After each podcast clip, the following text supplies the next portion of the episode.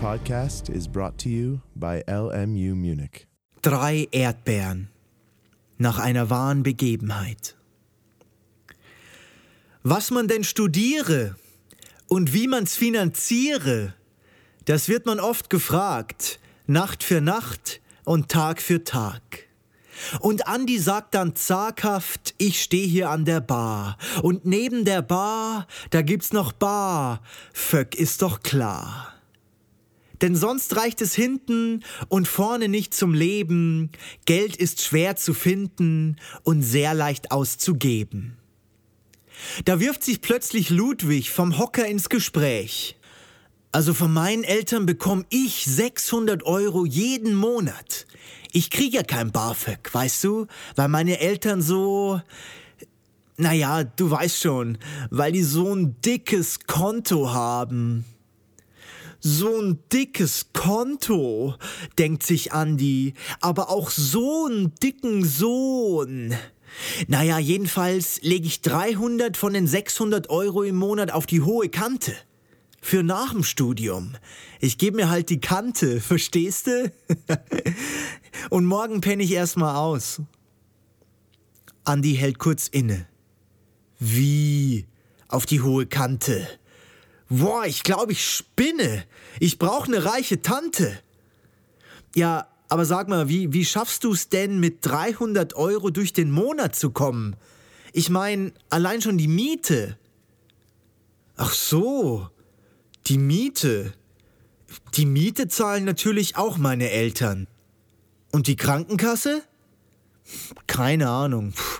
Meine Eltern sind privat versichert, da bin ich, glaube ich, auch dabei. Andi platzt der Kragen. Er war nie ein Misanthrop, doch er muss jetzt sagen, was seit jeher in ihm tobt. Und er hält nen Monolog, der sich gewaschen hat, denn er hat die Flaschen satt.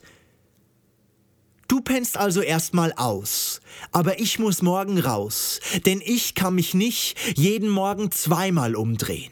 Ja, ich muss jeden Cent zweimal umdrehen, muss jedes kaputte Hemd zweimal umnähen, muss auf jede Kalorie zweimal kauen, muss jede Schallplatte zweimal umdrehen, um von A nach B und wieder zurück zu A zu kommen. Und um von der Arbeit ins Bett und wieder zu Atem zu kommen, fahr ich Fahrrad. Verstehst du? Ich fahr Fahrrad.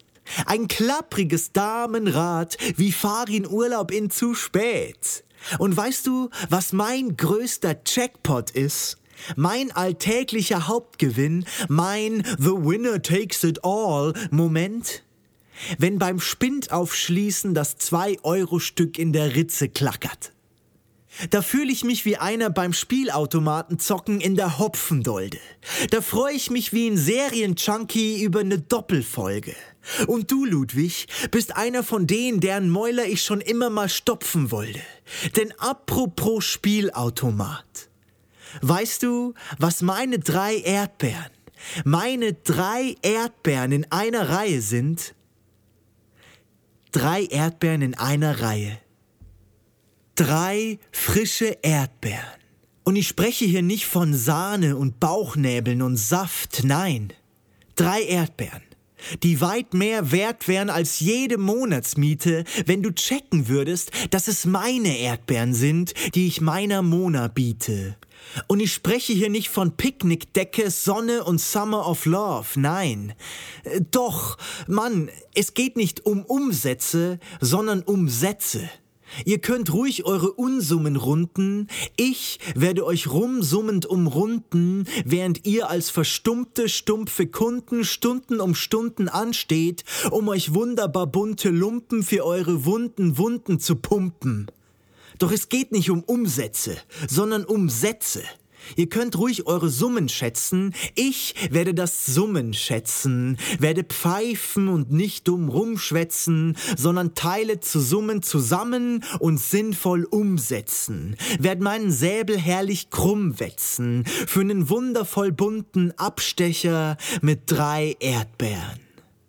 Und ja, ich weiß, warum auf den Rückseiten der Euroscheine Brücken drauf sind damit man weiß, wo man zu schlafen hat, wenn man keine Scheine mehr hat. Aber ich habe ja meine Picknickdecke, also